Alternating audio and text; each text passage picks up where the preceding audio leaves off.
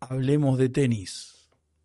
Es auspiciado por Technifiber, CTU Tennis y producido por Three Win Events and Entertainments.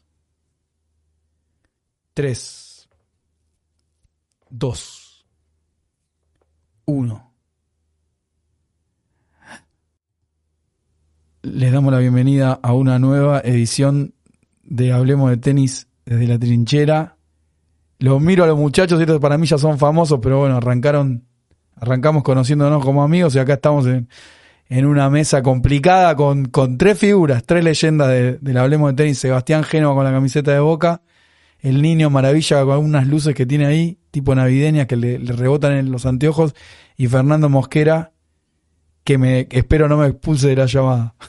Pues arrancamos con unos problemas técnicos activando el filtro anti-éxito. Gracias Dani Americano por todos los conocimientos y todos los aportes que hiciste en la previa. Bueno, me parecía importante arrancar con la, con la foto del equipo argentino de Copa Davis porque vamos a empezar hablando de, de Argentina y la Copa Davis, después vamos a hablar de todas las series de Latinoamérica, de todas las series que estuvieron en los qualifiers, su grupo 1, grupo 2, que la de Uruguay que todavía no terminó, Colombia, Chile, todo. Nos vamos a meter en las series y vamos a hablar un poco también del circuito después y algunas sensaciones y demás. Pero bueno, como somos argentinos, hoy la verdad que nos comimos la de un T-Rex y yo estoy, estoy caído del bocho realmente porque esto a mí me afecta.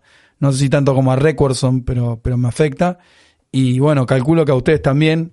Así que bueno, en primer lugar quería preguntarte a vos, niño, cómo, cómo viviste la serie y qué, qué, qué sensaciones te dejó. No, bien, a ver, obviamente que no está bueno eh, volver a perder, sobre todo por, por lo que viene arrastrando el, el equipo, ya son cuatro series consecutivas perdiendo, eh, que juegan distintos jugadores y a todos le va mal, eh, ninguno puede, puede rendir por encima de, su nivel, me parece que hoy el dobles no estuvo a la altura.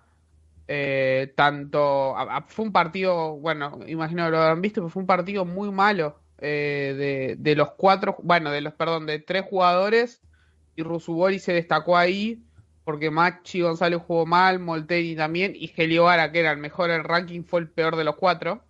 Eh, y aún así Argentina, que era favorito, no pudo ganar. Eh, y bueno, después tenés la mala suerte de que, de que se lesiona Fran, Fran Cerúndolo, que ayer eh, había, no había jugado su mejor tenis, pero había ganado. eh, y creo que tenía chance de ganarle a Rusubori. Eh, pero bueno, ya son cuatro series consecutivas perdidas, y un single ganado de los últimos siete. Es plata, es mucha plata que pierde la asociación también por no clasificar a las finales. O sea, son derrotas que te perjudican muchísimo. Ok. Fer, ¿tu opinión? Eh, sí, un poco en línea con lo que con lo que dijo recién Gonza.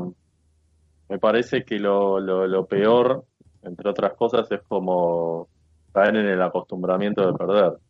Eh, siendo que para Argentina, inclusive antes de que gane la Copa Davis, era un seleccionado, digamos, el cual ganaba bastante más de lo que perdía en Copa Davis y perdía, perdía en finales, en semis, en instancias decisivas más allá de- del viejo formato. Y, y la verdad es que desde Bolonia eh, fue, fue como una acumulación de derrotas muy rápida, eh, las cuales te ponen en un escenario muy complicado porque Argentina hoy perdió con Finlandia 3-1, la verdad es que tiene algún tipo de posibilidad de caer derrotada en la, en la próxima serie que le toca en septiembre, que después vamos a hablar, y, y de darse caería, digamos, otra vez a zona americana, lo cual para, para mí, por lo menos en lo que es tenis masculino de Argentina, es algo impensado en el último tiempo, no, no, no me lo imagino. Eh, y la verdad es que sería un golpe muy duro también para, para la Asociación Argentina de Tenis, lamentablemente, porque como bien decía hoy Dani Miche, no, yo la verdad que no, no me entra en la cabeza el que se pone contento con esto eh, porque se está haciendo esfuerzos muy grandes para que Argentina tenga torneos, para que siga, siga habiendo desarrollo, mal o bien, después se puede discutir, pero que lo siga habiendo. Entonces otra, otra derrota o, o empezar a navegar en estos, en estos escenarios es muy complejo, así que me parece que es una derrota complicada para Argentina. ¿Se va? ¿Qué haces, Diego? ¿Todo bien? Eh, Ferniño, ¿cómo Bienvenido. estás? Bien, más o menos. La verdad que bien no, porque no, me gusta perder, más en la Copa Davis, pero bueno, eh, nos estamos eh, acostumbrando a esto, desgraciadamente. Es otra, otra serie perdida. Tenemos que jugar un repechaje en septiembre, como dice Fer, bajar al grupo americano sería tremendo. Y encima te pueden tocar muy buenos rivales en el repechaje de septiembre. Eh, y ahí la verdad que sí, sería totalmente catastrófico. Yo la verdad que esta vez no voy a culpar al, capitán, a, Coria, porque yo creo que hizo lo que tenía que hacer, llevó los jugadores que tenía que llevar. El doble podría haber dado un poquito más, más como dice el niño, Eliovara es limitadísimo. Limitadísimo Eliovara. O sea, eh, armamos un doble vos y yo y le sacamos games a Eliovara, Diego. Eh, pero bueno, el doble tenía que ganar ese punto, desgraciadamente lo perdió. Después Fran demostró ser un bomber, es un fuera de serie. Desgraciadamente le tiró en el final del partido del sábado, no pudo jugar el domingo. Eh, Pedrito Cachil hizo un partidazo a Rusugori en su presentación en Copa Davis. Vos lo Eh, pediste a. Sí, sí, sí, sí. La verdad que hizo un gran partido, lo comentamos el otro día con Fer que estuvimos comiendo. Eh, y, y nada, estos jugadores eh, fueron, eh, dejaron el, al lado mm, lo que es todo el calendario ATP y se fueron a jugar a Finlandia con 10 grados bajo cero eh, a representar a Argentina. Y está bien, y es recambio, y está perfecto. Eh, yo espero más adelante que esté Tommy Echeverry, que esté Juan Macerúndolo. Hoy estuvo Bagnis, que obviamente sabía que no íbamos, se sabía que no iba a ganar, sabía que no iba a ganar, pero bueno, estaba ahí. Estaba ahí Bagnis y, era el, el único que, que podía jugar. Eh, el principal al que sí quiero criticar es la, a la Asociación Argentina de Tenis, que hace todo mal, eh, desgraciadamente. Todo mal hace. Eh, porque el polo de ladrillo eh, no existe más en el tenis, Diego. El 80% de los torneos en el mundo se juegan en hard. El polo de ladrillo, además de ser una superficie asquerosa, no se juega más. Basta de jugar challenge en polo de ladrillo. Luego con un trofeo y le doy un trofeo a los que festejan que Argentina es campeón de challengers, que gana todos los challengers en polo de ladrillo. ¿A quién le importa el challenger, por favor? Eh, que empiecen a armar los torneos acá en hard. ¿Qué se juega? ¿Los interclubes nada más en hard? ¿Después qué? Después eh, va- van a jugar primera ronda de Cincinnati pierden todos. Primera ronda de US Open pierden todos. Hay que jugar en hard. Basta de de ladrillo, basta de ese nicho, porque no va a crecer nadie. No va a crecer nadie. Y además, obviamente, no tenemos un Galáctico, no tenemos un Juan Martín del Potro que juega bien en todas las superficies, o un David Nalbandián, y falta eso, la verdad que falta un, piloto de asalto que, que tome las riendas. Yo creo que Fran es muy bueno, pero no le da para ser el piloto ese que necesitamos. Y no veo nadie que surja que sea así de bueno para el tenis argentino. Por ahora, capaz que no sé, mañana Lautaro Midón se sigue destapando y te mete final de US Open, qué sé yo, andás a ver. Ojalá, por el bien del tenis, pero la asociación tiene muchas cosas que rever. Eh, Caleri tiene muchas cosas que rever, Zabaleta también, etcétera, y todos los que siguen. Eh, me parece que eh, están haciendo las cosas mal, no sé si se están involucrando al 100%, eso no lo sé, pero yo creo que eh, la responsabilidad va, va todo a partir de ellos porque quedó demostrado que Argentina, una serie en hard, ya sea indoor o outdoor, va a perder siempre que juegue la Copa Davis. Y para ampliar lo que dice Seba, eh, la asociación en, en lo que son torneos ITF, Futures, digamos, M15, W15 eh, o 25, tiene planteado, eh, pensados, proyectados 14 torneos, de los cuales va a haber más del 90%, todos en polvo de ladrillo. Eh, y es algo que venimos hablando hace muchísimo. eh, que bueno, también lo que, lo que, lo que prometió y lo que está promoviendo la, esta gestión es, es crear el Centro Nacional de, de Tenis, eh, que bueno, lo están, dicen que están muy cerca de, concretarlo, que ahí también tienen planteado tener cancha de cemento y eso, pero es algo que viene muy lento y en donde hay que empezar a, hacer fuerza es, es en los Futures para empezar a tener todos en cancha rápida, que después se trasladen a los Challengers, que creo que de los seis que están, que están planteados, solo uno va a ser en, cancha rápida y tampoco se sabe. Eh, creo que hay que empezar desde abajo para que no lleguemos a, a estas series de Copa Davis en las que el 90% de, de, los, de las series que son en indoor sabes que las vas a perder.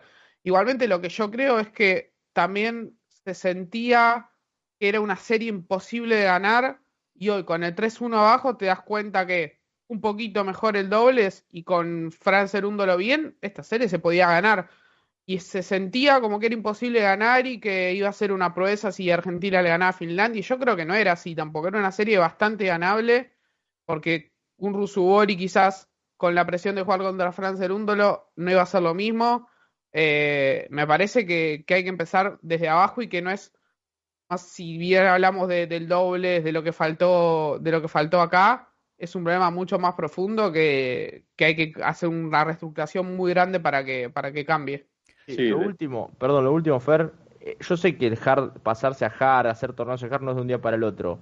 Pero ya hace, En algún momento hay que arrancar. ya hace 20, 20, 25 años que a más 30 años de la década del 90, que al tenis se juega fuerte, que al tenis se juega rápido, que hay otra velocidad comparada en los 80, 70, 60. Ya en los 90 empezó otro tenis, con más potencia, con raquetas más nuevas, con más velocidad, con más tecnología a las cuerdas, con otras pelotitas.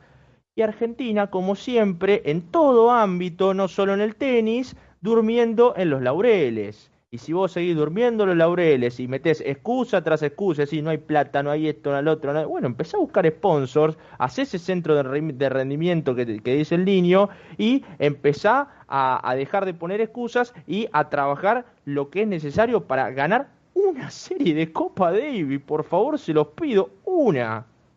Sí, ¿qué quería decir? En realidad, o sea, yo eh, estoy un poco más con el niño en cuanto a la visión de, una cuestión más global. O sea, yo lo que digo es que ya ni siquiera pasa por ganar una serie de Copa Davis. Eso sería como el reflejo de lo que tiene que suceder. A mí me parece que, porque yo esto también lo vengo sosteniendo ya hace mucho tiempo, que ya con, con la formación en, en canchas lentas en Argentina no alcanza. O sea, no alcanza con el nicho, no alcanza con, Que también tiene que seguir estando, no tenés que borrar 100%. No, no Claro. estoy diciendo de borrarlo, pero tenés que pasar no, de un sí, porcentaje de 90 a 10 a un 50 y 50 mínimo, es así. Porque vos tenés el 80, porque también vos estás ayudando al jugador en lo que es su desarrollo, porque ese jugador, si, Dios quiere, llega a ser profesional, llega a meter, a meter top 100, el 80% de los torneos que va a jugar en el calendario son sobre, son sobre cancha dura. Entonces, eh, entiendo también que es difícil porque por más que vos hagas un centro alto, de alto rendimiento directamente vinculado a la Asociación Argentina de Tenis, las academias de Atención, tenis- atención, Guillermo Luque Quiroga nos donó. Tenemos excelentes jugadores pero no hay cracks, y para la gilada es algo difícil de digerir. Ojalá la realidad argentina fuera la del tenis. Argentina corazón rojo. ¿Hay doble voto? Sí. Fer, te- cuando hablas hay algo como que si te rasparan el mic. No sé qué es. No, y siempre que habla Fer hay una donación. Sí, eso Yo tengo el es el- ventilador prendido, puede ser eso. Sí, No, lo no, podés es apagar. mi- ¿No el micrófono? Puede ser el ventilador. Apagar un segundo, Fer. Al ventilador, solo para ver.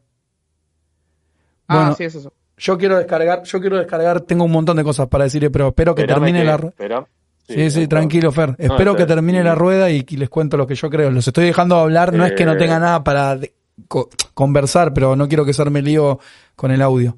Sí, Fer. Es, no, y decía que también es muy complicado porque eh, a, la gente le contamos igual, en todo el mundo es igual. Las academias de tenis que forman en alto rendimiento o, o que están basadas o que se, nutren de, hacer alto rendimiento con jugadores, con chicos y demás, son en clubes en donde la gran mayor, en donde la gran mayoría tienen, no sé, 15, 18 canta- canchas, 20 canchas, son todas de polvo de ladrillo. Entonces, también es como que sería un- hasta un cambio cultural de, de- de- desde el lado de la asociación, como de explicarle a esos clubes, mira, necesitamos que también nos den una mano con esto, necesitamos que ustedes que son, no sé, clubes directamente afiliados a la Asociación Argentina Tenis, no sé, y nosotros le damos algún tipo de beneficio, no sé, algo como para que ustedes también nos den una mano, porque no alcanza con 10 canchas rápidas en todo el país.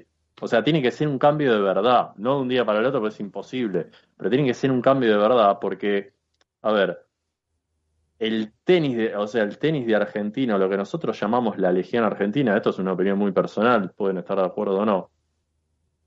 Si bien estuvo Guillermo Coria, que fue un crack en polvo de ladrillo y en cemento se defendió, de hecho tuvo muy buenos resultados. Pero para mí la real explosión de lo que fue Legión Argentina y todo lo que, lo que perduró hasta, hasta el estrellato de Del Potro fue Del Potro en Albandián, que fueron dos jugadores que jugaban excelentemente bien en cancha rápida y, y en polvo de ladrillo. No te digo que se defendían, pero, pero que su fuerte era jugar en cancha dura. Los dos fueron tres del mundo, los dos, eh, Del Potro fue campeón de Copa Davis, David Albandián nos dio los mejores años en Copa 10 de Argentina. ¿Por qué? Porque vos sabías que jugaban acá en Pueblo de Ladrillo y ganaban, pero iban a jugar afuera y también jugaban bien. Sí, porque son tipos que se formaron en cancha dura. Entonces, eso igual, es lo que yo digo que, que No, yo le quería decir a Seba que est- está bueno, estuvo, estuvo bueno lo que dijo. yo quiero igual separar las cosas pues son una, es una mezcla tremenda que es lógico que suceda porque hay un montón de cosas para hablar de esto. Y está bien que lo mezclemos. Pero lo que le quiero decir a Seba es que hubo un momento que fue posterior a los 80, Seba, que fueron en el 2000, en donde el tenis hizo una transición hacia el polvo de ladrillo indirectamente porque se ralentizó y ahí Argentina sí fue una potencia mundial y eso fue después de los 80 y los 90. Fue en el 2000 con Coria, Puerta, Acasuso, Gaudio, todos esos jugadores más allá de que después estuvieron, sí, eh, del Potro y Nalbandián fue contemporáneo de ellos, el circuito hizo un giro hacia el polvo de ladrillo y ahí eso benefició a Argentina y a España. Y la, en la explosión de la Legión, cuando teníamos tantos top ten y tantos buenos jugadores, se debió que el circuito hizo como un giro, Estados Unidos se quedó pedaleando en el aire, Australia un poco también, y España y Argentina se convirtieron en las dos potencias del mundo. Ahora, de ese lugar en donde estaban España y Argentina como el 1 y el 2 por la cantidad de top 10 que teníamos nosotros y ellos y top 20 y top 30, España lo capitalizó y Argentina no. ¿Se entiende? O sea, todo ese, en un momento estuvimos en la cima y ahora a mí lo que más me asusta de la realidad del presente Argentina es lo que viene después de lo que tenemos. Pues yo le decía a, a ustedes en el otro hablemos, niños, Se- eh, Seba y Fer, que a mí lo que más me asusta es lo que viene después de esto, porque lo que tenemos ahora con Fran, con Cachín, con Bagnis ahora, con Tommy Echeverry, Baez, Juanma, Tirante, para mí es mucho al lado de lo que viene. Y eso es lo que a mí más miedo me genera. Porque no sea cosa que después encima nos quedemos incluso sin lo de polvo de ladrillo. Que nosotros en, la- en ladrillo, con el pulga y demás, tenemos más o menos una legioncita que gana Challenger. A mí me asusta mucho eso. Me asusta mucho. sí. Y yo creo que en eso... Eh, Vos tenés el- que vivir el presente, Diego, ¿no? Eh, vos tenés que vivir el presente pensando también en el futuro, pero vos tenés que vivir el presente y trabajar en el presente. Ya Claro, sé, Seba. tenés que quedarte en el pasado. Pero ¿qué haces si yo te digo que el futuro es peor que el presente? Es más bajo. Trabajar en el presente para mejorar el futuro. Por Trabajar eso. en el presente Es para mejorar el si- futuro. Si no empezás a trabajar ahora, el futuro va a ser siempre malo. Fíjate. España. Claro. Eh, España, esta, se, esta de, o sea, desde que arrancó el año hasta ahora, tiene tres challengers de cancha rápida. El año pasado organizó 13 challengers, 8 o 9 fueron todos en cancha rápida. Y revisás los campeones y hay, de los 8 o 9 en cancha rápida, hay dos españoles, uno. Pero después van los jugadores al circuito y Carreño Busta te gana, te gana un Master 1000, Bautista Wood juega bien en cancha rápida, eh, Davidovich Foquina, ni hablar Alcaraz que juega mejor en cancha rápida que en polvo de ladrillo, o sea, Y eso, y eso, no se y eso niño es porque, claro. No, sí se traslada los resultados. ¿Y eso por qué? es? Porque también. Sí, ah, y eso, no, eso está bien. ¿Y eso por qué es? Para completar lo que dice, lo que dice Onza. Porque España, está bien, ahora tiene a Carlos Alcaraz, ¿está? Pero saca, ponele que no hubiese estado Carlos Alcaraz. España se sabe que Rafa Nadal un día va a dejar de jugar. Y probablemente, vamos a ver si Alcaraz hace lo mismo que Nadal, yo lo dudo, pero al margen. Si Alcaraz no hubiese estado, se sabe que dice, bueno, está bien, no tenemos un Rafa Nadal. ¿Qué tenemos, ¿De qué nos tenemos que proveer? ¿De jugadores que lo tenemos, mantenernos en el top 30, en el top 20, que, este- que sean de calidad, que puedan ganar torneos? Todo? Y para eso, ¿qué tenemos que hacer? Y tienen que jugar en todos lados bien. Tienen que jugar bien en todos lados, ¿no? O sea, se, acabó el tema de la- de- de- del ser especialista en, porque también las superficies son todas parejas, pero el cemento todavía tiene cosas en las cuales vos tenés que formar al jugador de una manera diferente. O sea, acá en Argentina, y también nosotros lo sufrimos a nivel amateur, vos vas a tomar una clase de tenis a cualquier club, con cualquier profesor, y lo último que haces es saque. Cuando en realidad, si vos querés jugar bien en cancha dura, es lo primero que tenés que hacer. Y tiene que ser lo primero que tenés que aprender porque es con lo que se empieza el punto. Eso es una opinión personal. No, y hoy en día, Fer, el y- saque es el, el- para mí el golpe más importante en el tenis. Igual ¿eh? si me ah, si, si a mí, si a mí me dicen una solución rápida, pero que, que no es, a ver, una, algo que puede llegar a ser interesante, podría ser que la Argentina Open sea un torneo sobre cemento. Porque sí. eso generaría... Pero, pero, la- ¿sabes lo- pero el Argentina Open no tiene nada que ver con el desarrollo del tenis argentino. El- No, pero te da una pantalla. pero es da una algo, niño. que- Pero es Sí, algo. pero, pero, a- pero no sé si, o sea, a Teñum le puede interesar en algún momento, pero no, a Teñum no le interesa que salgan, que, que salgan pibes para Argentina, a Teñum. No, pero vos como Argentina, si querés, como para mí, como, como asociación o como ente que va a mediar ahí en algo. Eh, Pero, hablar- chicos, hecho, yo los entiendo, Jaite- pero ¿ustedes Martín qué Jaite piensan? También está en la asociación y podés decir, che, Martín, eh, tratemos de, de ver si podemos meter este impulso acá, porque por más que, obviamente, el Argentino Open directamente no genere nada, pero indirectamente, che, si el, el torneo más grande de Argentina se hace en cancha rápida, ¿y qué pasa? Che, algo, hay- algo hay que cambiar, acá, Sí. acá hay un mensaje, acá está pasando algo. Entonces, Ahí está- desde ahí...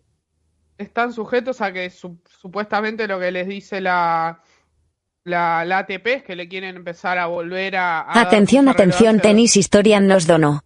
Muchas gracias, Tenis Historia. Muchas gracias. que le quieren empezar a dar más relevancia a los torneos del polo de ladrillo, pero nunca termina pasando eso. Yo creo que es lo, lo primero que hay que hacer, eh, hablando de, de la Copa Davis, es no rendir por abajo de lo que juega Argentina, porque de, de los jugadores que tiene, porque eso lo- fue lo que pasó en Bolonia, es lo que terminó pasando hoy con, con el dobles. Eh, me parece que hay algo que, que los jugadores no están rindiendo. Eh, Sí, pero no- vos podés, pero vos podés tener, eh, perdón, ahí, ahí los dejo. Vos podés tener un partido malo y decir, che, bueno, Molteni jugó mal. Pero lo que Sí. para mí no puede seguir pasando es que un single, un single lo, ter- lo termine definiendo Facu Bagni, que para mí jugó un partidazo Facu Bagni dentro de las posibilidades que tiene jugar indoor, sea el primer partido que juega indoor en toda su carrera. O sea, eh, eh, eso no puede pasar, ya, más. No puede pasar. O sea, no, no puede pasar lo que puso, lo que puso recién ahí Javi eh, de la retubanda que dice Tommy Echeverry es top 100 y tiene 10 partidos y tiene 10 partidos en hard, nada más 10. Eso no puede pasar ya más. Lo que pasa es que por ahí lo, lo, lo hacen como un atajo, porque si se ponen a jugar en hard, por ahí no llegan a donde están llegando con el polo de ladrillo, con la gira del pulga. ¿Entendés? Ellos ya no. Ellos ya ellos ya no, no. ellos- Ellos ya no. Pero un, un nene de 10 años que se pone a jugar G3, G2, G1, como bien dijo ahí August también, Recordson, que está en el chat. Bueno, no sé, veamos la manera de, de poder, de, de a poco, pero de poder generar, no sé, más G1, más, más J1, ITF que sea en Argentina, andar, jugar asturiano, no sé. O sea, los, los La verdad, Fer, arriba. es que hay poca, Pero- hay pocos clubes. Yo te digo la- lo que pasa. O sea, yo. Y es más barato, además. Pero no estoy metiendo excusas, sí- simplemente estoy explicando. Estoy explicando. Sí. O sea, acá que es la idea tipo que venga Zavala en un helicóptero y haga 10 canchas de cemento y se haga un, un torneo en cemento de junior.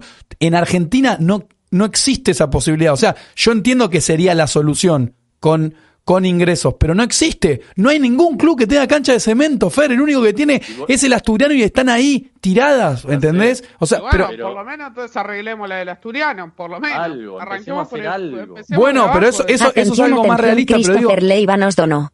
Que cierto lo del saque punto se entrena 10 minutos al final. Sí, pero ¿sabes qué pasa? Acá nosotros tenemos 150.000 canchas de polvo de ladrillo, porque tenemos una cultura del polvo de ladrillo, y no los estoy discutiendo con esto, se los estoy explicando, como sucede también en España. Lo que pasa es que en España hacen 30 kilómetros, están en otro país y ya están jugando en indoor o están jugando en una cancha rápida. Nosotros Sí, no pero tenemos... mismo, pero mismo España cambió. Pero Ra- eso ver, sí. el- hay un challenger que se, que se organiza en la academia de Rafa Nadal.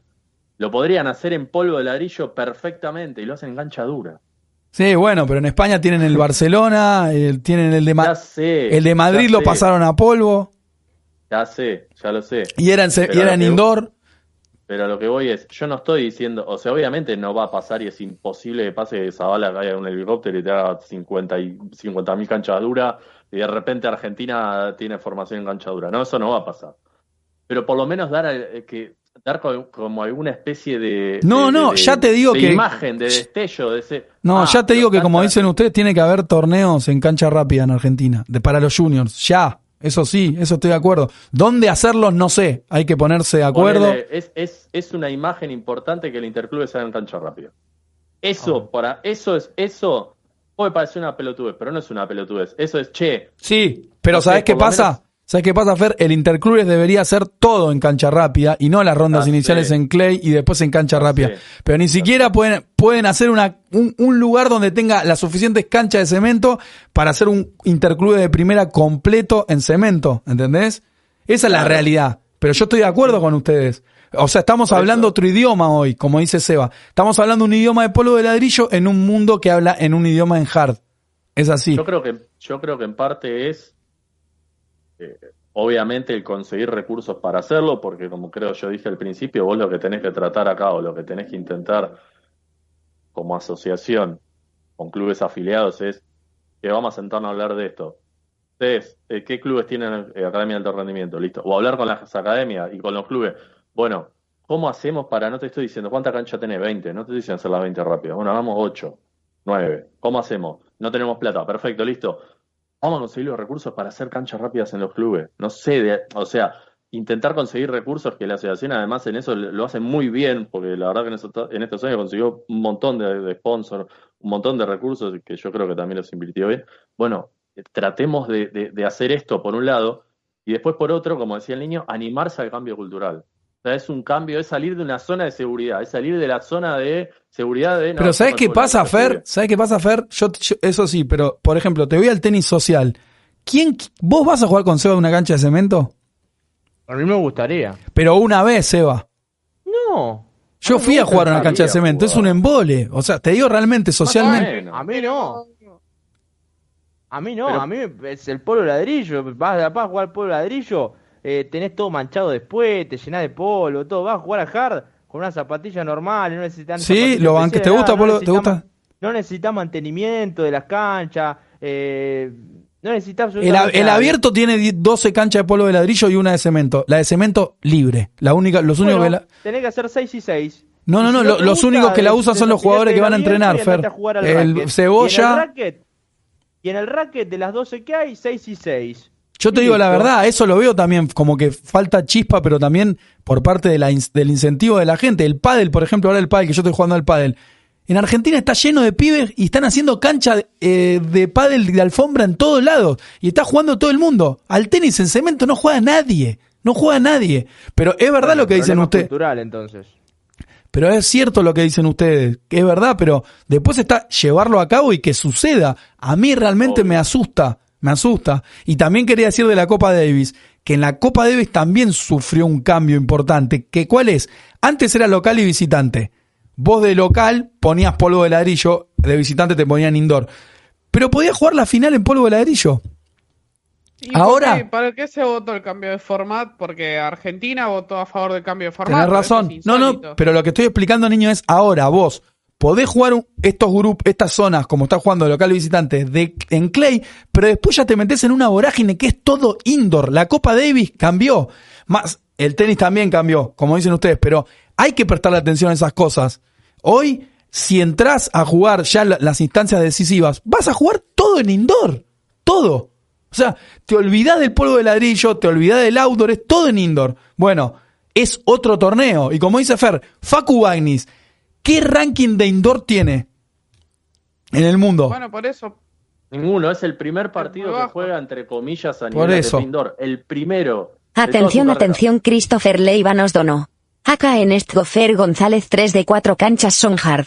En Santiago, bien, mirá. Ah, en Chile, ah, en Santiago de Chile. Bueno, ahí tienen 3 de 4. 3 de 4. Niño, ¿qué quería decir? A ver, que también Argentina votó, votó este cambio de formato. Pero sí, Eh, 2018. En 2018, cuando que supuestamente lo que se decía es que en parte también porque por la que le rendía mejor económicamente, pero si Argentina no es Copa Davis dependiente, la asociación no es Copa Davis dependiente, ¿para qué se votó el cam- cambio de formato positivo si se sabía que todos iba a jugar en cancha rápida? Eh, eso Buena eso pregunta. También es algo que no, no entiendo. No, y yo creo que también parte, yo, yo, yo creo también la asociación, capitán, el equipo y demás, ya debería considerar, creo que lo están considerando, que la Copa Davis es otro torneo. O sea, si vos te estás preparando para ganar instancias de la Copa Davis y para en algún momento soñar con ser campeón y que te ingrese más plata, porque si vos avanzaste entra más plata, tenés que preparar al equipo para jugar en indoor. Lo tenés que preparar para jugar en indoor. Tenés que tener una cancha indoor, tenés que tener a todos los pies ahí y tenés que entrenar. Y decir, si yo clasifico a las instancias definitivas, voy a jugar en indoor. Ya no juego más en clay. Es así. Entonces, bueno, vos decís localía, pongo clay porque quiero sacar una ventaja, pero eso hoy, hoy por hoy es una trampa.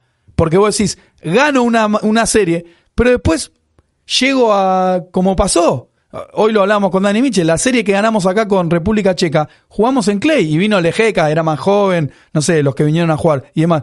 Después perdimos en Hard, es otra cosa. Rusuwori...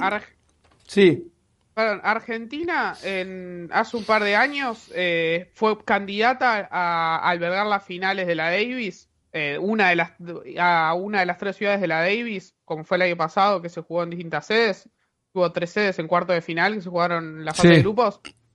Y no, no pudo organizar las finales porque no tenía canchas en indoor. O sea, estaba Parque Roca, pero no claro, tenía cancha de claro, entrenamiento. claro. Eso no puede seguir pasando, o sea, tenés que crecer y, y darte cuenta que, que tenés que mejorar, que tenés que avanzar, que tenés que cambiar Sí. una- un cambio a- cultural, como dice Fer. Y, y además tenés ejemplos, niño. O sea, Francia, Roland Garros, Roland Garros, o sea, Gran Slam en polvo de ladrillo, Roland Garros. Tiene Challenger en indoor, tiene Challenger, eh, tiene Challengers en cemento afuera, en cemento adentro, tiene, tiene eh, París-Bercy en indoor, tiene. Chacho, entonces no es, o sea, yo. Sí, pero ¿sabes qué bien, pasa? Tienen ya- París Bercy, Fer. Yo- Es verdad lo que decís. Yo creo que en el Parque Roca se podría hacer algo así. Con No. la cancha. Obvio, a lo, lo que quiero decir con esto es, ya no, me parece ya una, eh, a, a los que dicen, no, bueno, pero el, el país del polvo de ladrillo es, una excusa, boludo, es una excusa. O sea, Parque Roca, Francia- tiene, Parque Roca tiene una. Mira, yo te digo, Parque Roca tiene la cancha central y tiene tres canchas de, de polvo, de cemento. Ahí De se puede hacer un torneo. Pero Sí, hay, hay que armarlo, hay que armarlo. Pero ahí es una idea.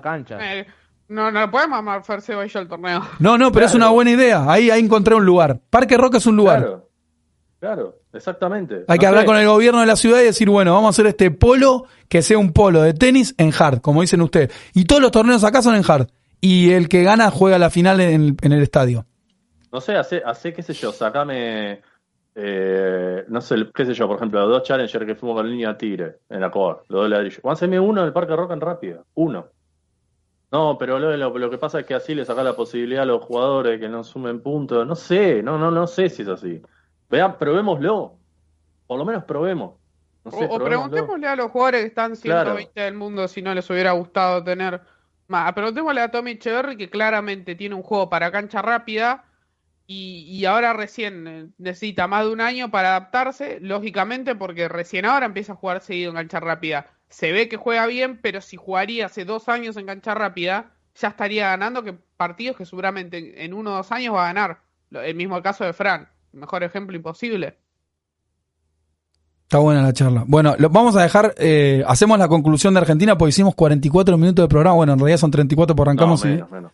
Hablando de eh, esto que está buenísimo y para mí tiene un montón para charlar y me gusta que, que se sinceren y que propongan ideas y también ahí los comentarios están en llama y me encanta. Vamos a hacer un cierre de Argentina porque tenemos que hacer toda la serie de la Copa Davis y la de Latinoamérica que nos están esperando los chilenos que la rompieron.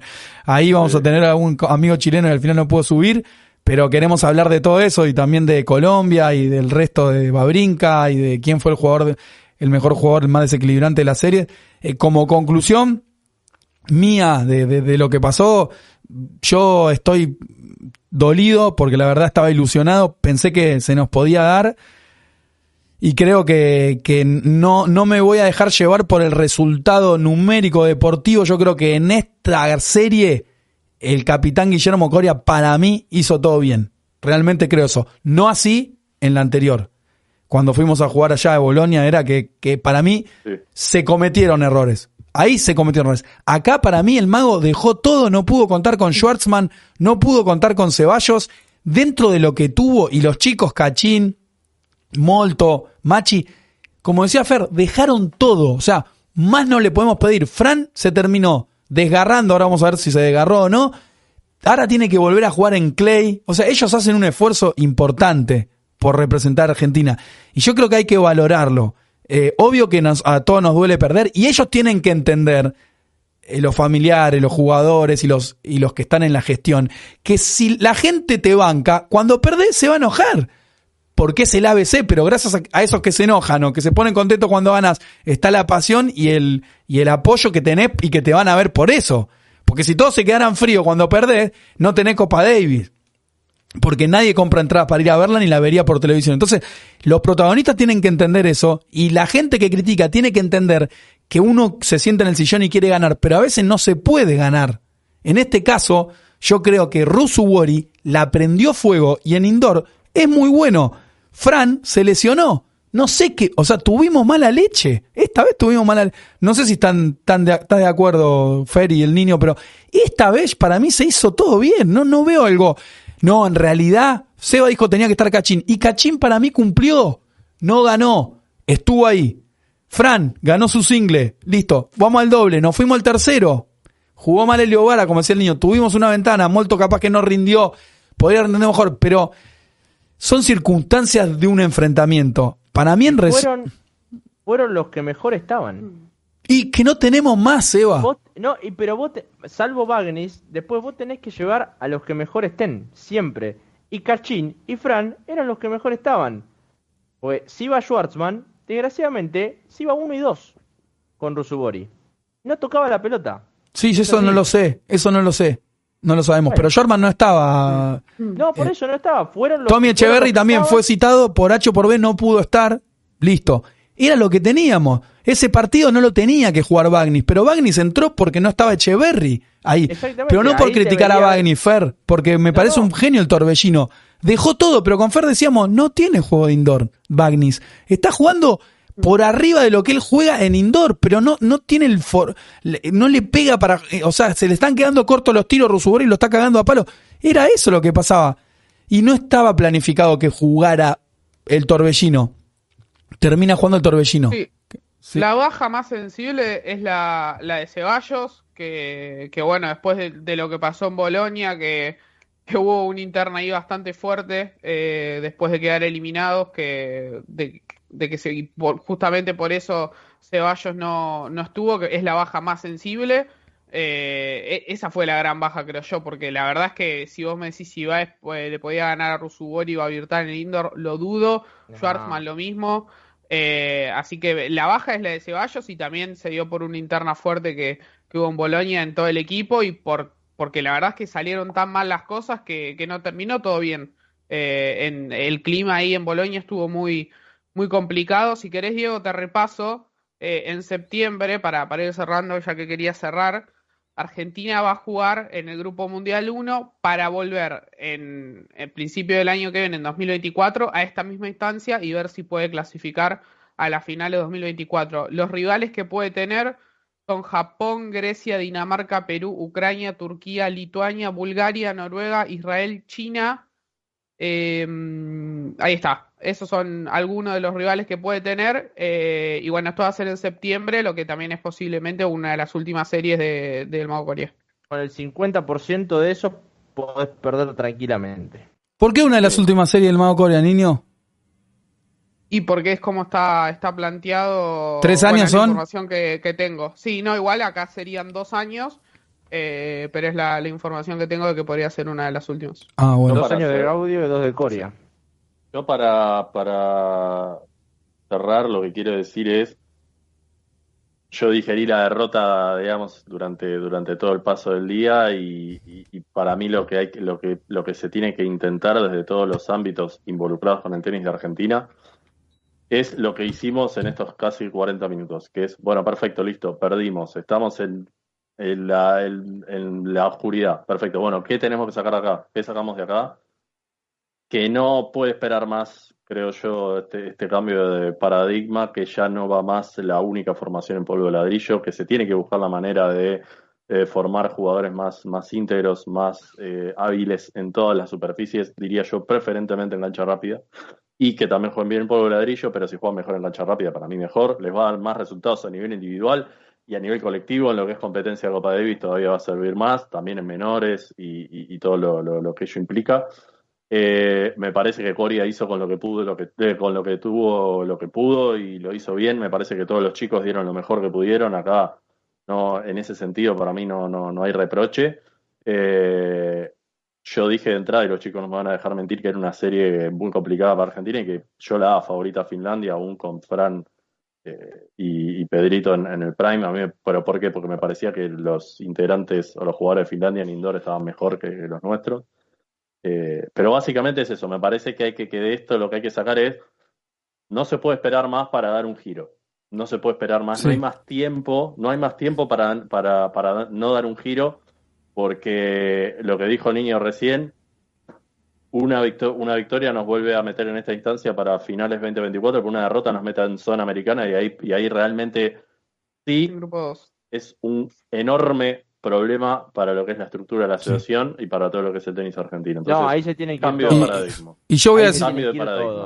Y yo voy a decir algo importante que me parece. Yo creo que en este momento, eh, por cómo está el tenis y cómo están los perfiles y demás, para mí, Francisco Cerúndolo es un tipo que hay que meterlo en un frasco tipo con formol, no sé, hay que, hay que analizarlo y para mí es el modelo que tenemos que intentar replicar, porque para mí el jugador del futuro es Fran Cerúndolo. ¿Se entiende lo que digo? O sea, Fran Cerúndolo es un tipo que nace con el Toto, se pelea con el Toto porque que el Toto lo quería hacer tijeras de encadenamiento. Fran le dice, yo quiero pegar. Se forma en polvo de ladrillo, pegándole a todo. No era tan bueno de Junior. Y el tipo hoy es el que mejor se adapta a este juego. Y esto yo se los dije hace mucho tiempo y algunos se reían y me jodían y decían Colorado, Colorado, Colorado. Yo te dije, de lo que tenemos acá, el mejor jugador para mí es Francisco Cerúndolo. ¿Por qué? Porque el tipo puede jugar en indoor. O sea, es el que, de,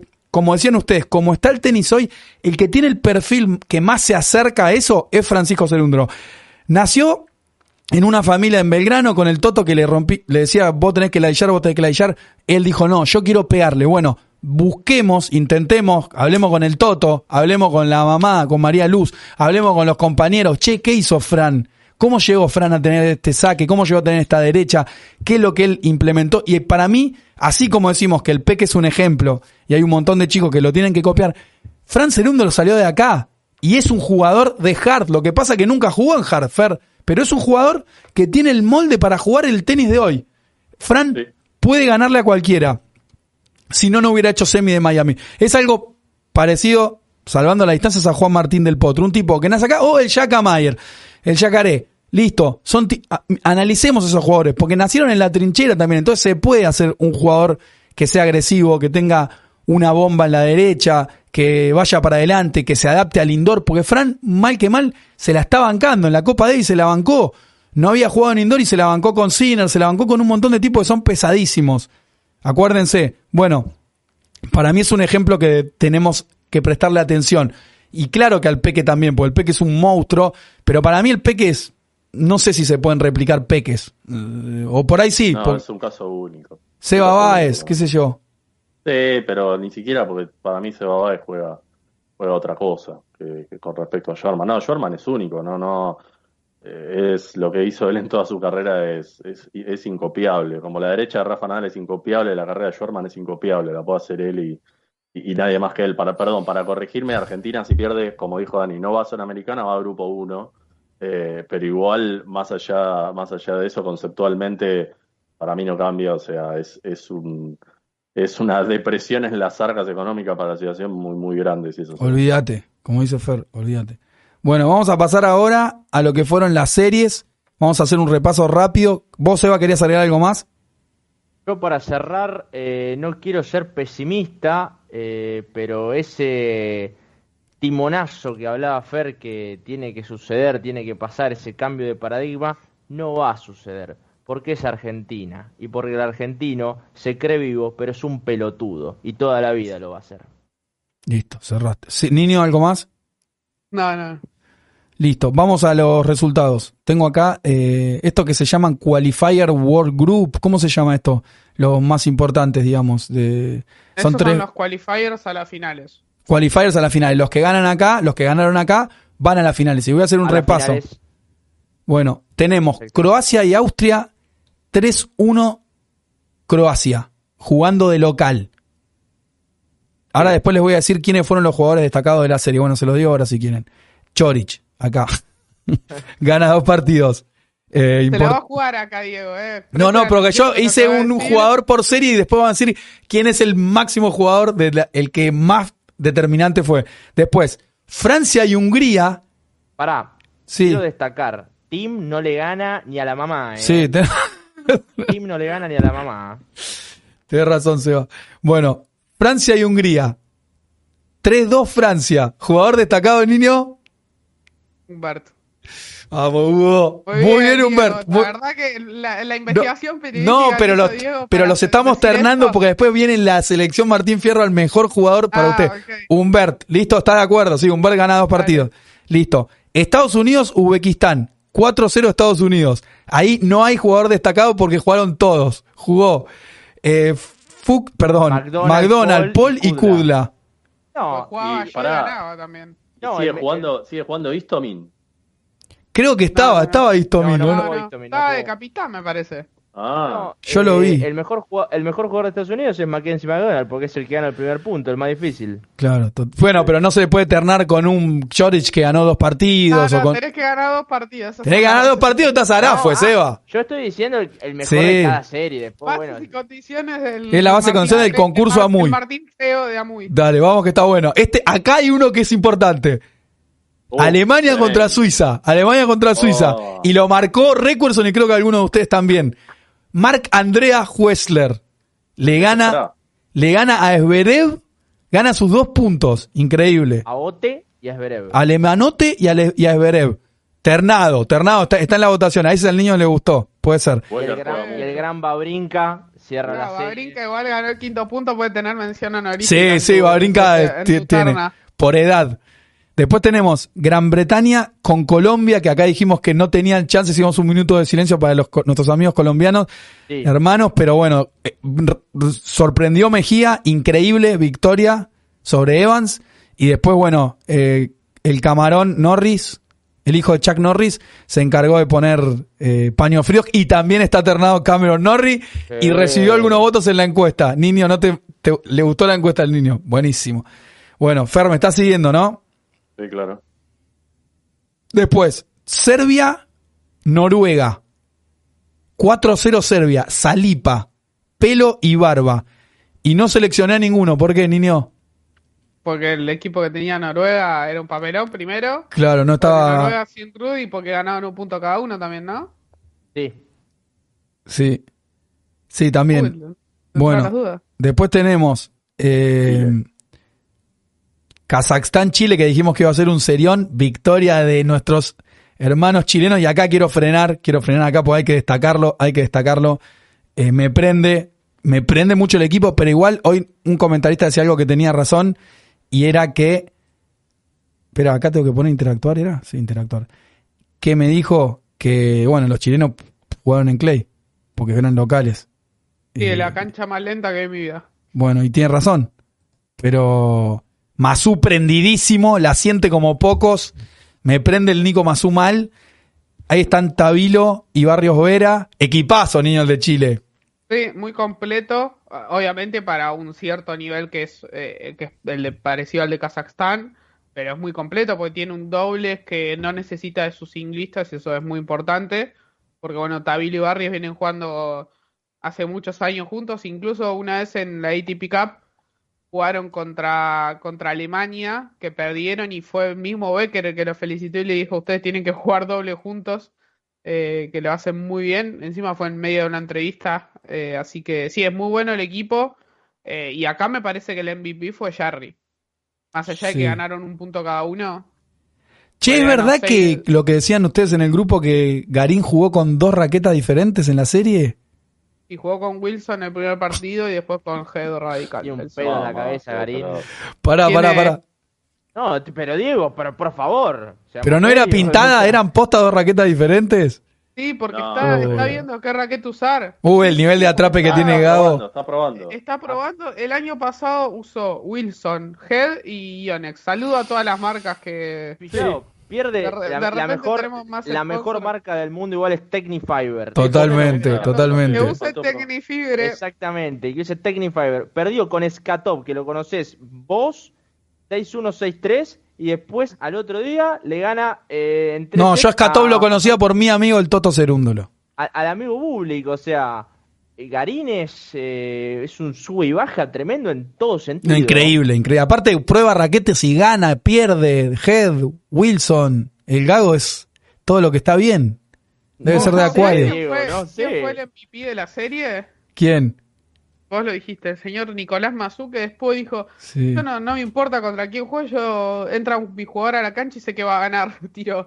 Qué grande, Nico. una confianza se tiene, transmite mucha energía y hay un par de videos en redes sociales virales. Tremendo. De, parecía, parecía un partido de fútbol lo de Chile. Mirá, mirá No sé esa foto. Mirá qué buenos tipos. Ahí está Tabilo, el Kirgios Transandino, Jarry, mi amigo el Lion Lama en el medio manejando la orquesta. Y ahí está Yogur de Mora. Mirá, con la bandera. Encordador. El encordador que hicimos el vivo. Sí. Ese es el amigo Yogur de Mora, me parece. ¿Yo Qué buena. vivo con ese corredor chileno?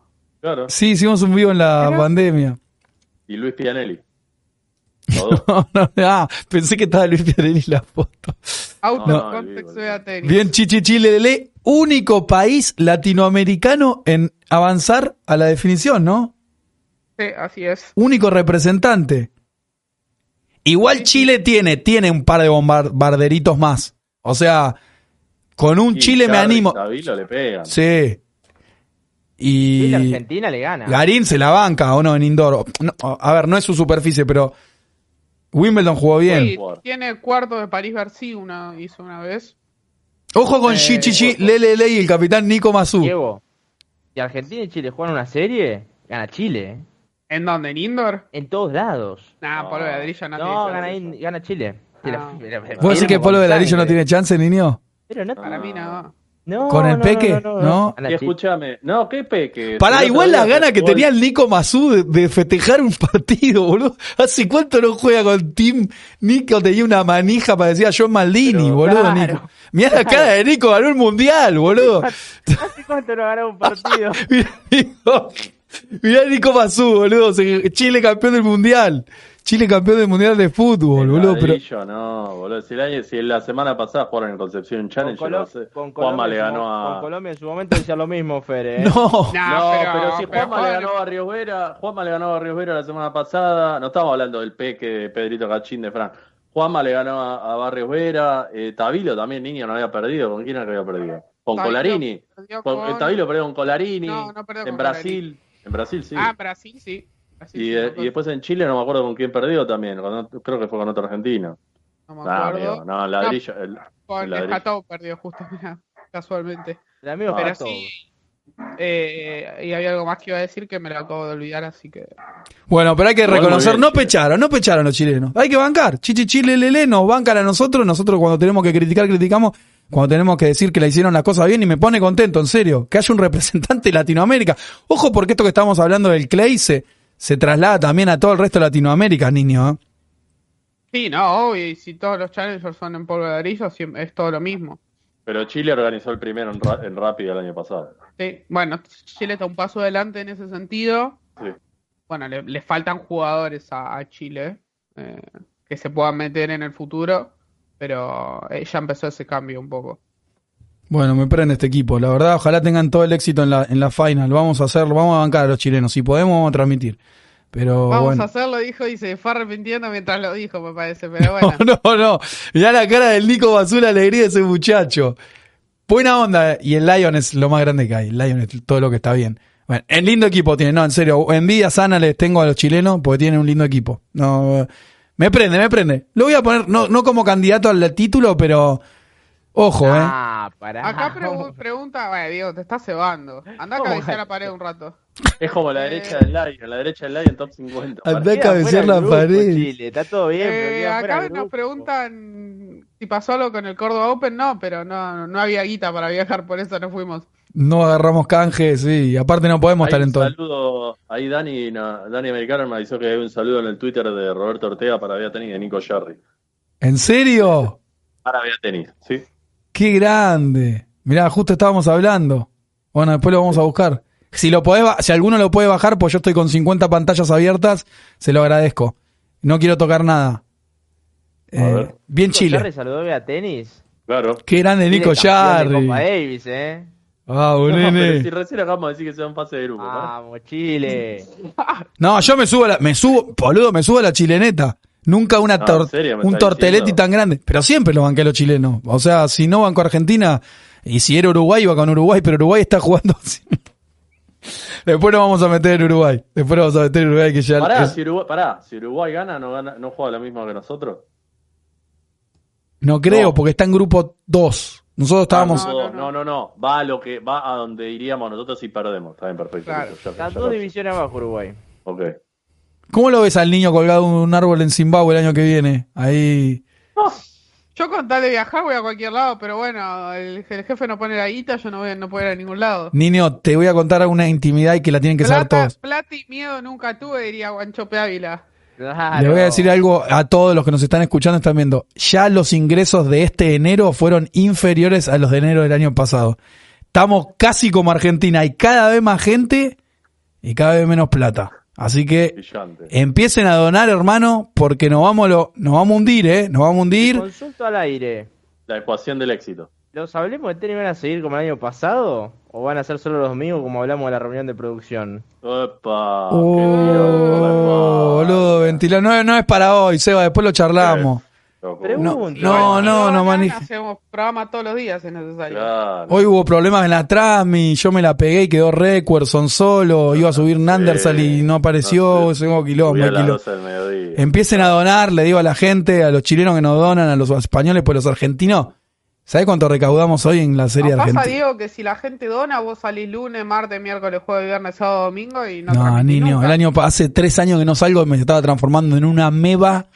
Mundial. Hace, ese, hace tres años no salgo, lo viene diciendo hace un año. No, y no, medio no, no. sale. Fer, dale. da- ahora me- últimamente salí, pero estuve tres años acá adentro, ya me miraba en el espejo y era tipo el- la película El Gusano. Dije, no, no. Tres años. Y de la pandemia y posterior y posterior. Pandemia. 20. Bueno, 2020, 21, 22.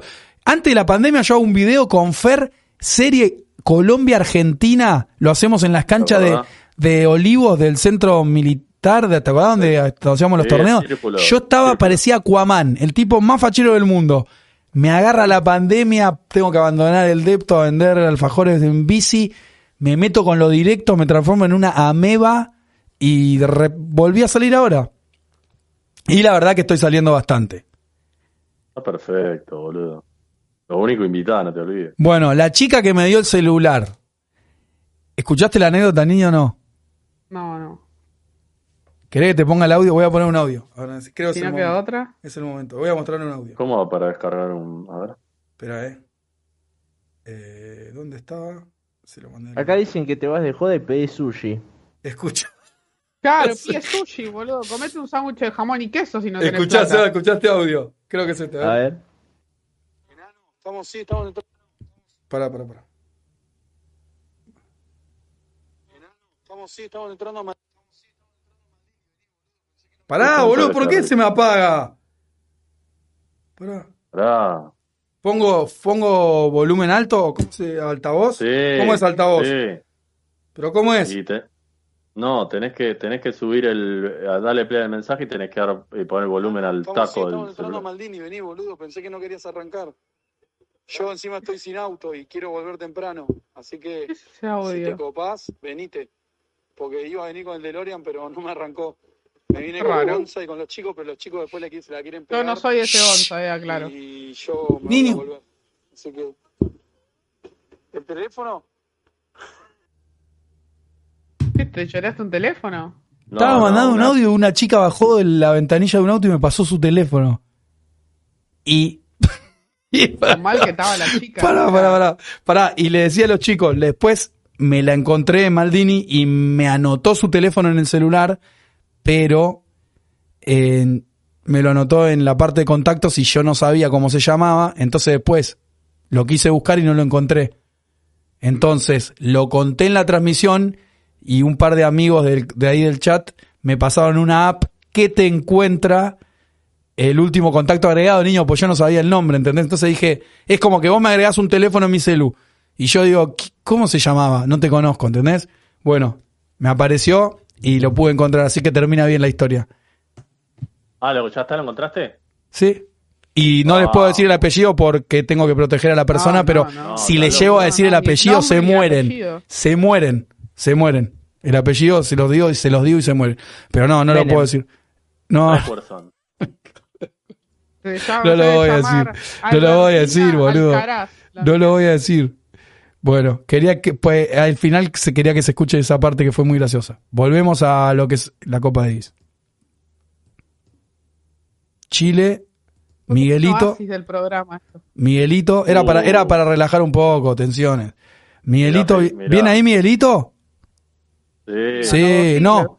No, no, no, no. Sí. Después de Chile viene. O en Chile no tiene eh, personaje favorito. Después viene Bélgica contra República de Corea. Y acá aparece nuestro amigo Capelu Kwon, que da vuelta una serie. No Un él. Haremos Freezer a- Bélgica, ¿eh? 2-0 ganaba, Diego. Sí. Capelu, niño, es el que está ahí en el medio de Qualified, ¿no? Ese es Capelu. Sí. Eh, a ver, ah, para que no estaba mirando. El sí. de azul. No, No, no, el de la Eh, derecha. el de la derecha del de azul. Ah, el de campera con la capucha negra. Sí, ese es Capelu. De- de- Ese, de el de azul izquierda- es Hong. El de Claro. Hong. De izquierda a derecha, el segundo es Juan. Y que el primero, niño. Es eh, el Nam. capitán. Para, vos tenías que reidentificar a Igual, todos. igual durísimo, todos iguales. Por- Pará, pará, no, no, Bardi Fer, pero No, escuchá. mirá. Son no, no fue. estoy bardeando, la verdad, boludo. Este, este de derecha a izquierda son Nong, después eh, Nam, perdón, Song, el doblista, Hong, el singlista, y después Capelu, y después el capitán. De derecha a izquierda. Bien. Niño, El Capelu Song. acá al lado mío, el que Lo- está al lado mío es el primer doblista, el otro el segundo doblista, después Hong y después Kwon. Mira, hablamos de personas que son todas iguales, con todo respeto. Si No, niño, no digas eso, no son de- iguales. No, Vos pobre Cosima. Sí. Escuchá, niño. japonés, no digan boludeces, escuchá. Eh, Song No son está, está, está nominado, Song. No sé, no, no revisé la nómina. Sé que Hong es el que ganó. No, el- no, digo. eh, O Hong, sea, Hong. el- No, el- Son, Son es, Son es el futbolista que juega en el Tottenham. Son. Este Claro. se llama. Hong. El que ganó el Hong. Hong. Hong. O sea, Hong fue- ambos perdieron y ganaron Sí, uno. pero Hong es, es sorpresivo lo que hizo, ¿o no? Y sí, Sí. porque ganó el último punto, Claro. viniendo de un 2-0 abajo y le ganó al amigo Sisu Bergs. Bueno, seguimos. aparte, Sí. aparte eh, o sea, Bélgica quedó 2-0 y, lo, y era favorito en los tres partidos que seguían. Y perdió los tres. Increíble. Porque el Sí, doble, increíble. el doble también era. Increíble. bueno. Bueno, después aparece Miguelito, Miguelito, Miguelito, juntito con Miguelito. Miguelito Tiene una que... mística este. Sí, sí. ¿Es Miguelito? Sí. Sí. ¿O es Elías? Pregunta, No, de, pregunta de examen No, para el niño. ¿Es Miguelito No, o es. Elías? Es Miguelito. Miguelito, Miguelito. Miguelito en la Davis. Está bien en Albandián y después viene Miguelito, ¿eh? Ese es el Albandián. Es el Albandián. Miguelito es el Albandián sueco, sí. Sí, Miguelito terrible, Miguelito. ¿Qué, Fer? Ey, sería muy No, cómico no, que juegue en eso. Zimbabue contra Suecia. Nominado Miguelito, niño. Y Nominado. en Zimbabue juegue un rubio de ojos celestes y en No. Suecia juegue Imer. Sí, sí. Sí, Miguelito está nominado, niño, sí, ganó sus dos puntos y eran pesados, ¿o no? Va, va, va. Nah, sí, no sé si pesado porque le ganó a Basic a Sumur, pero bueno. Bueno, pero bueno. Eh, después viene la, la máquina, la naranja mecánica de Génova y Mosquera con Griexport, Van Ristoven y nuestro amigo Van den no jugó. ¿Pero Raro. jugó TBR? TBR Sí, jugó. ganó. Grande El. MVP, acá yo tengo un candidato, ¿eh? eh Middle Cop ganó el doble y después ganó el último single. ¿eh? Bien. Ga- Le ganó, Vidal Cup sin ranking, le ganó a Kovalik el cuarto punto con la serie definida 6-4, 6-4, un papelón lo de Kovalik. Sí. O sea, Vidal Cup no juega single hace 22 años. No, pero debe haber tirado, niño no. Niño se levantó. Bueno. No, Eh, debe haber sido, fue tipo, fue, fue, debe haber sido tipo el peque contra, ¿cómo se llamaba? Eh, ay, ¿cómo era el Bomber? est- eh, Ostapenkov. Ostapenkov. ¿Qué es de la vida del Bomber? No sé. No juega más. ¿No juega más? No, mentira, no, no sé, no sé. Acá está Ostapenkov. Mirá, ganó un ITF en Túnez. Le ganó a un tal Chen 6062 y mañana juega contra un indio, Batnar. ¿Cuántos años tiene. Y 19 Ostapenkov, tiene. 19. Perfecto, boludo. 19. eh. Ojo, ojo. A Bueno. ver, 659. Ah, de doble. Termino. Argentina contra Finlandia. Y acá el que estamos proponiendo es obvio. Tiene casi todos los panfletos. Todo, todo, todo, todo, Sí. todo, todo, todo, todo. Te pide. Eh, No solo ganó los dos singles, sino que ganó el dobles. Y jugando un huevo, Fer, se te escapó la tortuga, chocaste la Ferrari. ¿Cómo le vas a soltar la mano a este pie? Te lo dije cuando se la soltaste. Te lo Sí. dije. Por un dije- partido que perdió contra el caraje, después iba a ser número uno del mundo. Sí, la verdad, sí. me comió el exitismo. Sí, Comió el fue la única vez que te dije, ¿qué estás haciendo, Ferra? Me encanta este chavo. Juega bien, juega muy bien. Muy bien. Tiene Bueno. mano, es consistente, Sí, le pega sí. fuerte. Una Y hay mezcla que entre... decir de- Sí. Y, no, y hay que decir de Finlandia que es la primera vez en la historia que va a jugar, bueno, en este caso sería, bueno, sí, Grupo Mundial, ¿no? De Copa Davis. En- Estás muteado, niño. Estás muteado, niño. Es la Eh, primera vez que va a estar a nivel más alto, digamos. Claro. Rusubori eh, ayer y hoy más que Valtteri Bottas en Finlandia. Sí, Y sí. sí. Sí, ese, ese- estaba lleno el estadio de finlandeses. Sí. Fineses. No, no, no. Para mí, yo lo encontré es una mezcla entre Verdic y Sinner. Buena mezcla, Sí, sí. buena mezcla. Sí, sí. Aparte la raqueta Head, yo lo banco, sí, sí. No, mu- juega muy bien este pibe, me encanta. Siempre lo esa dije. raqueta, esa raqueta es de campeones, Diego. Sí, la que usa un tal. un- la, la- la fiera de la trinchera. El tema O sea- es que después es muy regular. Claro, tiene tenis para estar- para mí tiene tenis para estar top 15, top 10, no sé. Pero, Pero top 15 seguro, pero se tiene- le tienen que acomodar un poco más los patos. Hoy le decía a Diego que muchas veces la Copa Davis o el buen rendimiento en Copa Davis puede ser disparador para de carreras de jugadores. Verdajo 2008, Mar del Plata, final a Chucho Casuso, después se metió top 10 y no le ganó de casualidad a Rafa Nadal en Australia la semifinal. a los dos Eh, meses fue a aparte. los dos meses. Y ese fue el prime de Fernando Verdasco. Entonces digo, después de Rusubori con esta serie histórica para Finlandia, histórica para él, de donde creo yo jugó el, el mejor tenis de su vida, vamos a ver si le sirve a Rusubori para reenca- reencaminar y reencauzar su carrera singlista a nivel ATP para, bueno, tratar de meterse mínimo este año top 15. Che, me Diego, me prendí. tengo que bajar, ¿eh? Andá, niño, tranquilo. Nos vemos. Bueno. Me, me dijo el niño ahí por mensaje que arrancaba la maratón de, de Ah. Maratón de Teletubbies y. No, el niño después. Ah, era ver, Great. Great, Great Brother. Empezamos con Juanse y el niño gran hermano. Great Brother ahora, Seba. Si te tenés que bajar, bajate, no hay Eh, problema. Si te tenés que bajar No, abajo. no, 21 y 45. Great Brother, Great Brother. No, Big Brother. Big Brother. Acordate Big- lo que te dije, Diego. Big Brother, sí, sí. Bueno, Fer, escúchame. ¿Vamos a elegir? ¿Elegimos? El jugador de la serie, Seba. Te, re- te digo los ternados que están en la encuesta. Pará, falta Portugal, República Perdón, que- Perdón. Lecheca ganó dos Sí, partidos. sí, también estás. eh, Gracias que me avisaste. También está ternado. Lecheca, Lecheca es Mira, un lo tengo acá. jugó- Lecheca es un potencialísimo Sí. top 10. es No animal. Este y Vamos. Rusubori son muy buenos. bro.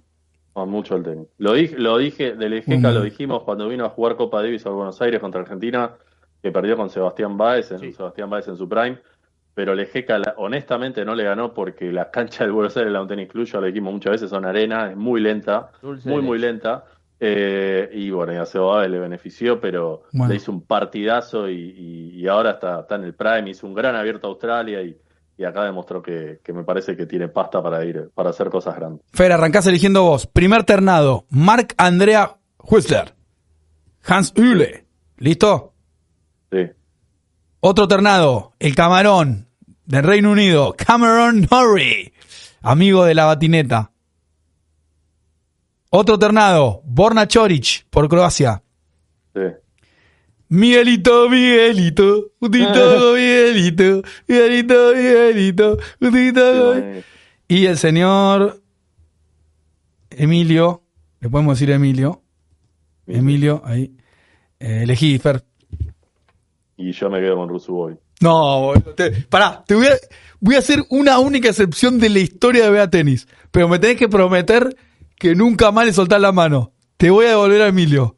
Te lo mereces, No, Fer. no, no, yo sí, no lo agarro. dale, boludo. No, no, porque Va a ser, cargo- va a ser me hago top cargo de 3. mí. No, agárralo, Fer. Pero me hago Da- cargo, yo le- la cagué y me tengo que hacer cargo. Bueno, listo, listo. Me gusta esa ya honestidad.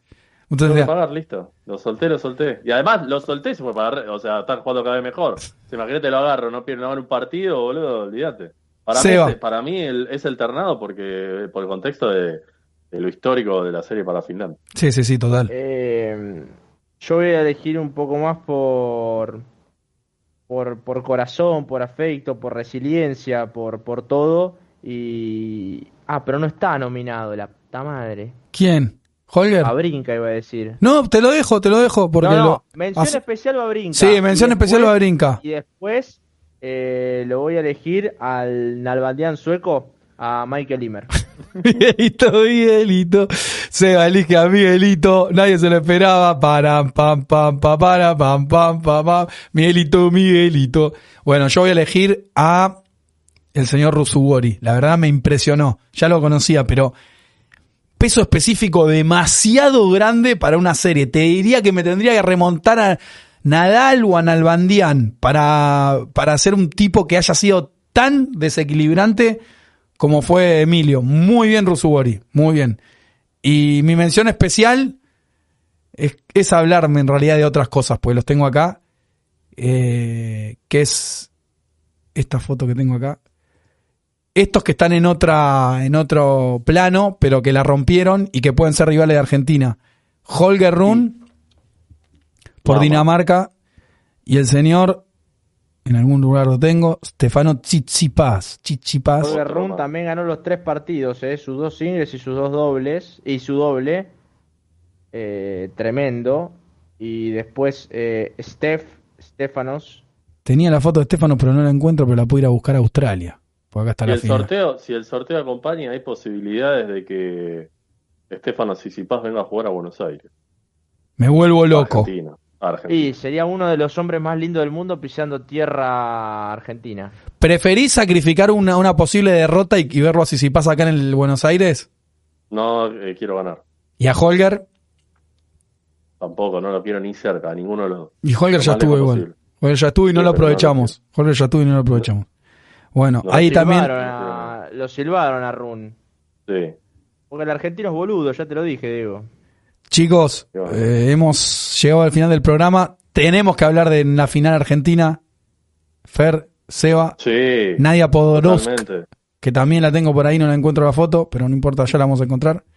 Eh, gana la final a Paula Ormachea y creo que es una final eh, 100% argentina. Acá la tengo a Paula y acá la tengo a Nadia. Sí. ¿Quieres hablar algo de esos, Fer? 125. Sí. Sí, ganó el Challenger de Cali, un 125.000 organizado por la WTA, es la misma categoría de torneos del Argentina Open. Eh, y me parece, la verdad, un espaldarazo fundamental en la carrera de para Nadia Podoroska, también para Paula haber llegado a esta final, eh, después de lo que Paula está pasando, que ya lo sabemos, ya lo hablamos muchas veces. Eh, pero para nadie haber ganado este título es, es un aire fresco que creo yo necesitaba porque eh, si bien su abierto a Australia había sido bueno, aprovechando su ranking protegido, perdiendo con Azarenka, ¿no? Una derrota me parece lógica, pero por lo menos haber ganado un partido en Grand Slam eh, me, me parece motivante para ella.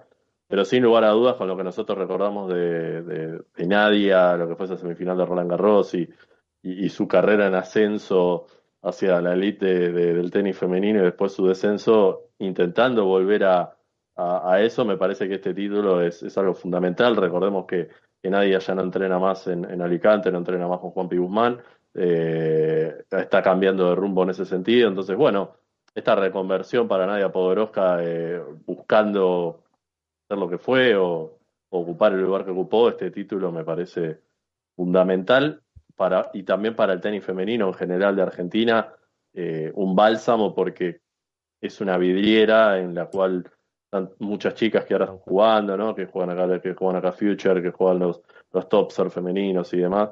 Ver estos logros para ella me parece, me parece, para ella me parece motivante y, y creo que le suma mucho. Así que de acá le mandamos un beso enorme a Nadia, un beso enorme a Paula, las felicitamos. A mí me pone muy, muy contento que ellas dos hayan llegado a la final de un torneo tan importante e histórico para, para Latinoamérica y, y bueno, esperemos que sea el puntapié de despegue para ambas.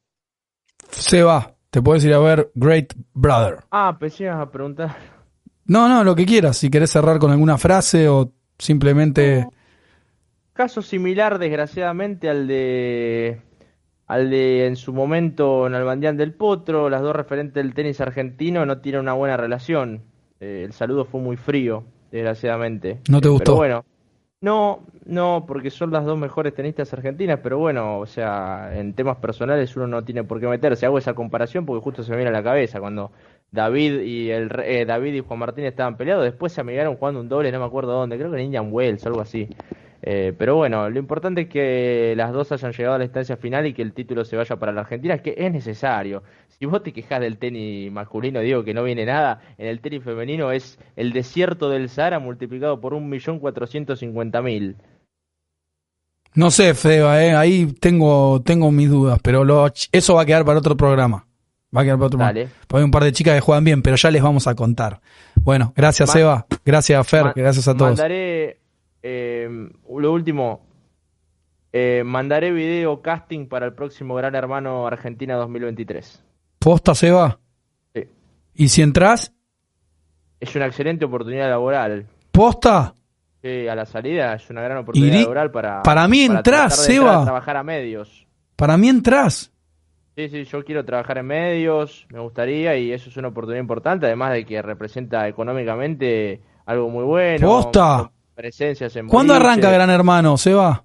No, tiene que terminar este en marzo. eh, yo calculo que el otro va a empezar en noviembre, octubre, como empezó el, el último. Uy, ¿sabes que Yo no lo veo Gran Hermano, pero me prendí. Te re veo en Gran Hermano. Ojalá, ojalá, la verdad que sí. Seba, y en el pico de rating tirás Vega Tenis. En el pico de rating tirás Vega Tenis. Ah, pero entro con la, con la remera de Bea Tenis. Y guarda, y guarda que te quieran hacer algo ahí, porque salta toda la batineta, eh. Se pudre Se- todo. saltan todos los ninjas, ¿sabes cómo te defienden? No, no, no, no. Tranquilo, el, invi- el invicto no lo voy a perder. No, no, pero digo, si alguien se desubica o algo en las Ah, redes, no, saltan, no, no, no, saltan no. los vikingos, Cosima, estamos todos ahí, ¿eh? Tenemos, tenemos los Con Génova no se mete nadie, ¿Te lo ¿eh? imaginás a Cosima en la tribuna con una Sí. vincha, los fans de Wanda? No, te lo mando, te lo mando a Cosima atado en un dirigible con, con mensajes ahí, para que... No, como Viviana Canosa en un helicóptero. tenemos ¿Qué hizo esa? Termi- sí. ¿Qué hizo en el helicóptero? de Terminator 1, de Terminator 2 y de Sí, Terminator ojo. 3, boludo, para mandar- sí. Tiramos lata por arriba como en el counter, lata, lata, lata y, a- y asaltamos la casa, ¿eh? Todos mis Todo amigos me lata. bancan. Todos mis amigos me Yo te banco. Ustedes me bancan. No, en las Oh, redes, en las redes sos Dios, no te toca a nadie. Mi mamá en estos momentos se está enterando. Mi papá no va a saber hasta el día que yo entre ahí. Para mí entras, Seba, ¿sabes qué? total, Para mí entras, para mí entras, no me puede ir a boludo. buscar, mi viejo. Lo voy estoy que sintiendo. buscar cuando esté adentro. Lo estoy sintiendo. Yo también, Qué yo lo voy, a- lo voy a hacer totalmente convencido. Claro. Aparte, podés Seba. mandar- Eso ¿sabés qué podés mandar? convencido, no lo podés ¿Sabes qué tenés que mandar para entrar?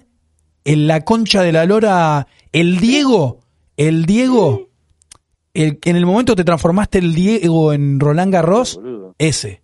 Ese, No, es, Diego, ese es no, el pero- video. No, no, ese pa- es el Sebastián. Antes de entrar ahí. Pero llegaste a la televisión española. Pero no pasa. Cuando, no- no- cuando sube no Joy, a. Joy Blurialo. Blu- Blurialo a Joy. Blurialo. Y sos vos ahí, Genova, sos vos. Sí, te banco. Para mí ese es el video. Olin. Si entras, entras bien. Si no, no vamos a perder el tiempo. Bueno, Ah. gracias. Te felicito, Seba. Vamos a Argentina.